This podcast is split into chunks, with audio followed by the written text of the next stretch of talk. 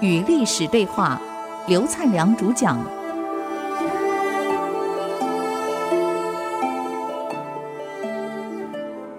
与历史对话，我是刘灿良。谈到我们经房给这个元帝说，你想齐桓公跟秦二世，难道没听说过周幽王跟周厉王的事儿？难道他们都不知道这两个人是亡国之君？当然知道。他们不但知道，还嘲笑了这个幽王跟厉王。我们现在也是一样嘛。古今多少事，都付笑谈中。谈谈过去的事儿，我们现在茶余饭后还笑笑古人。哎，怎么这样糊涂？哎，怎么那么愚蠢？讲人家很容易啊，可是，在其中的时候就迷了哦，所以在下棋的人搞不清楚为什么输掉啊？旁观的人，哎呀，你怎么下这一招呢？这不对呀，嗯。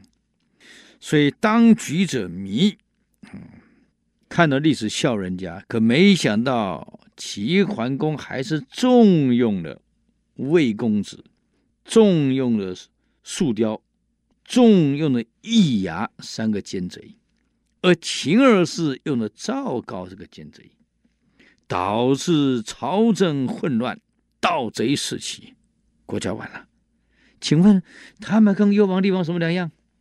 当时笑人家，为什么自己犯了这样的错误？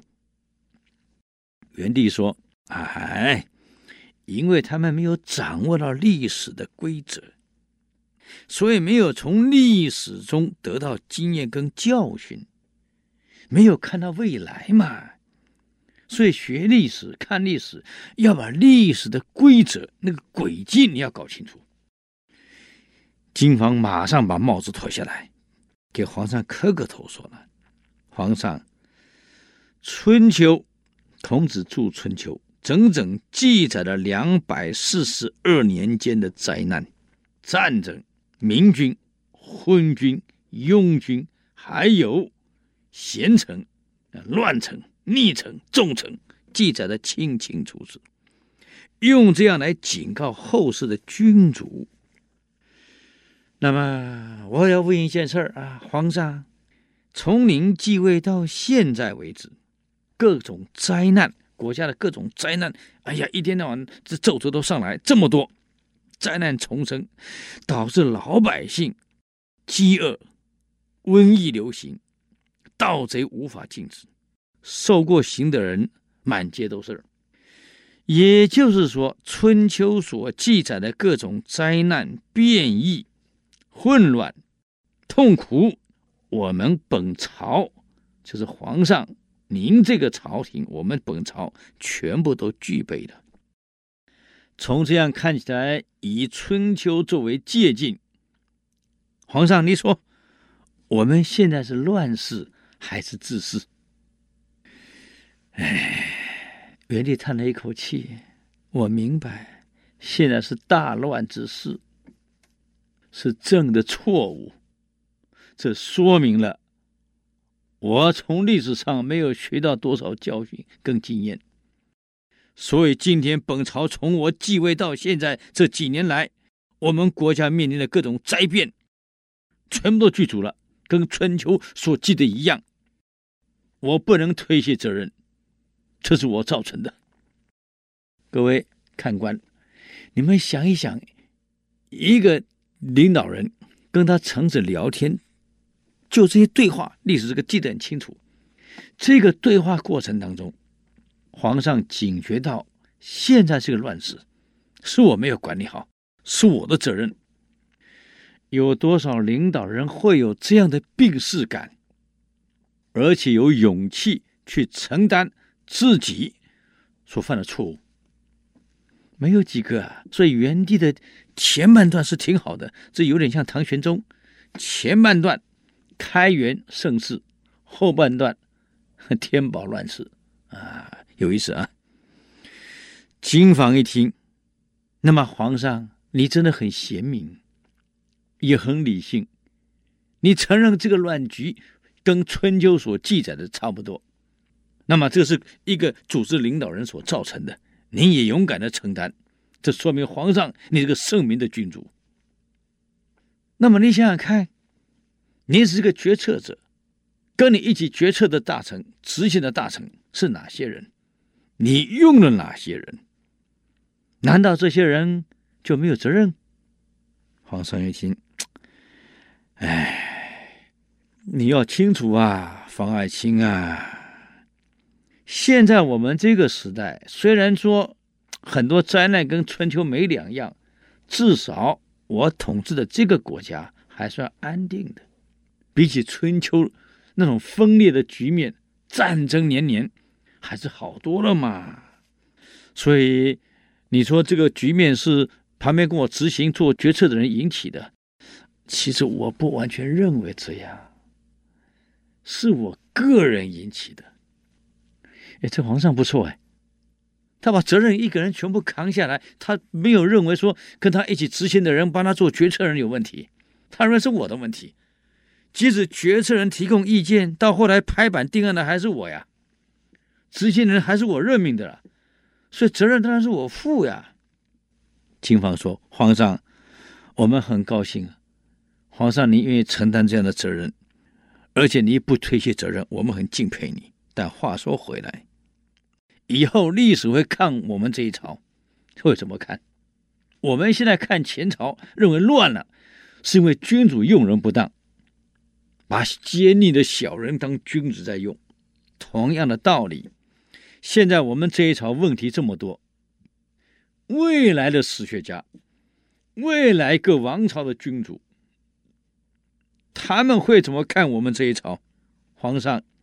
你现在虽然很勇敢的把责任全部承担下来，都是你错，可你别忘了，执行的人、决策的人是你用的这一批人，如果都是奸佞之人呢？如果不是，今天怎么会混乱？嗯，皇上一听，那你是说造成今天混乱，除了政有问题以外，我用的人有问题，跟我一起决策人有问题？没错，皇上。后世的史学家会说，您老人家用的也是一批奸佞之臣，是他们造成的混乱，影响了皇上你的决策。所以皇上你应该知道，现在跟你一起天天运筹帷幄，帮你执行任命百官的关键人物是谁？为什么地方官会把地方搞成这么乱？这说明了用人的问题。他们向你推荐人。这些人，皇上你不认识，只有他们认识。为什么他们给你推荐的人不推荐像前朝这么好的巩帅这样的人呢？而推荐一些烂人呢？皇上，您再仔细想一想啊！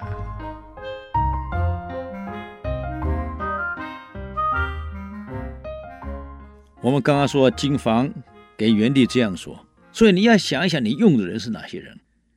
这些地方官员的任命。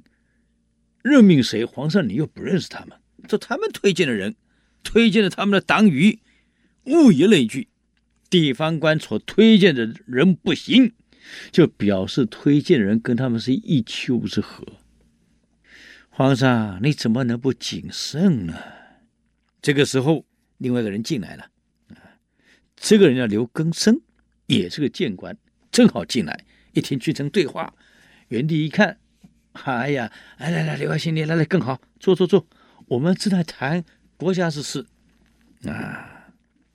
你一看怎么样？刚刚我跟金房谈了这个春秋之役，这两百多年来所有的灾难横生，问题这么多，就是因为君主用人不当所造成的。来，爱卿啊，你有什么看法？这刘更生一听，他还是个忠良之士啊。哎，哎呀，皇上。我很高兴你愿意跟金房一起讨论，作为一个明君应该怎么做。从历史上我们得到什么教训？所以，我们管理学讲，领导人需要有诊断能力，随时在做自我诊断，因为自我诊断而做自我管理。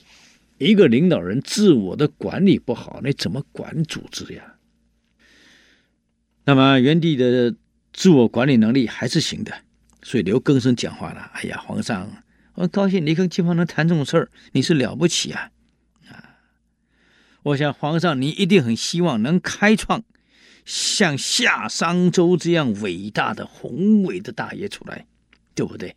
皇上说没错，我很希望继三代之英，创造伟大的宏伟的基业出来。那皇上，那我们就更需要招揽天下的名士、能人，我们优惠的宽容对待他们，让他们有升迁的机会，让他们有表现的机会，对不对？皇上，我知道，毕竟用人是关键啊。刘根生讲，嗯，金方说，刚刚我跟皇上讲过了，用的人对不对，直接影响到政治的清还是浊，治还是乱。一个企业是一样，我们用人太关键了。刘根生接着说，所以皇上，问题就出在我们朝中。这个好人跟坏人混杂在一起，嗯，黑白分不清楚，正邪搅和在一起，忠言跟谗逆之言并进，上书来的奏折，啊，忠恳之言跟奸佞之言通通存在，就造成了互相诋毁、互相猜忌、意见不合、相互攻击。拉帮结派，纠结一起，皇上就造成你在识别上，在了别上，你搞不清楚了。你不要忘了，皇上一个正直的大臣被任用了，那是国家太平的标志；一个正直的大臣被诬陷了，是国家混乱的征兆。今天朝堂中这种互相攻击、争权夺利、互相陷害的事。常常屡见不鲜，就造成了天灾人祸不断。皇上，你在位几年了？六年，我在位六年了。没错，皇上，你在位六年了。在春秋所记载的，刚刚我们房兄讲过了，金房先生讲过了。春秋所记载的这六年当中，哪有像我们这一朝这么多的灾难，一个接一个，从来没停过的？这说明了什么？我们朝中奸佞之臣充斥满朝，这些人被重用，而反而那些正直的大臣所实行的仁政，一旦被攻击、被残毁、被诋毁，皇上你就怀疑了，就把这个人罢黜，把好的这个措施给停止了、停摆了。这就造成我们现在很多良策良政的执行，因为被诋毁、被攻击，甚至在野的人反对，你就不敢做了，就停止了，所以才会灾难重生啊！国家没建设呀，就造成小人得势，而君子逐渐失势，甚至于离开朝廷，有的还在狱中呢。哎呀，皇上您圣明啊，你应该明白。天下的治道跟乱道，就好像《易经》里面所说的，有否跟泰两个卦。嗯，所以你要了解为什么造成否，为什么造成泰，它的关键就在皇上您用的人是贤良方正多，还是奸佞小人多，就造成了两者的相互倾轧跟变化。所以，皇上，你应该审时度势，好好去看清楚你所用的每一个人，而不能再相信老是绕在你周围的那一批奸邪之党啊！其实他们所说的是当时的实贤，是汉元帝最信赖的人，而这个人就是一个奸佞之人，很可惜。哎呀！这个金房跟刘根生谏言了半天，早期元帝还能听，还能接受，可是毕竟人嘛，他还是重用石显这批奸佞，所以导致金房后来的谏言不但没有被采纳，还被石显给害死了，刘根生去职了。就造成了元帝的后半段变成汉朝兴衰的一个分水岭。所以，我们纵观，你看从盛到衰这个基本的观念，我们去了别我们所用的人，当然是很困难。是奸是忠，在我们旁边老是给我们上谏言的人，我们怎么去辨别？领导人最难辨别，就是我们所用的人到底属于哪一类型的人，这是一个非常大的困难。如果我们能做到这一点，我相信历史上就没有昏君了。而往往这些奸佞之人，会让你感觉他们都是好人，都是真正忠于你的人。所以在用人上，我们都知道，哎呀，要用忠良，不要用奸邪。可是往往到我们自己执政的时候，就很难去分野了。好，那么这个是元帝，但很可惜，还是最后整个政策是毁在奸贼石显的手里。不石显后来也不得善终啊！啊为什么？这个汉元帝走了以后，别人继位，人就是这样，恶有恶报，善有善报。所以这个元帝走了，新皇帝日上台以后。石显的下场也不好。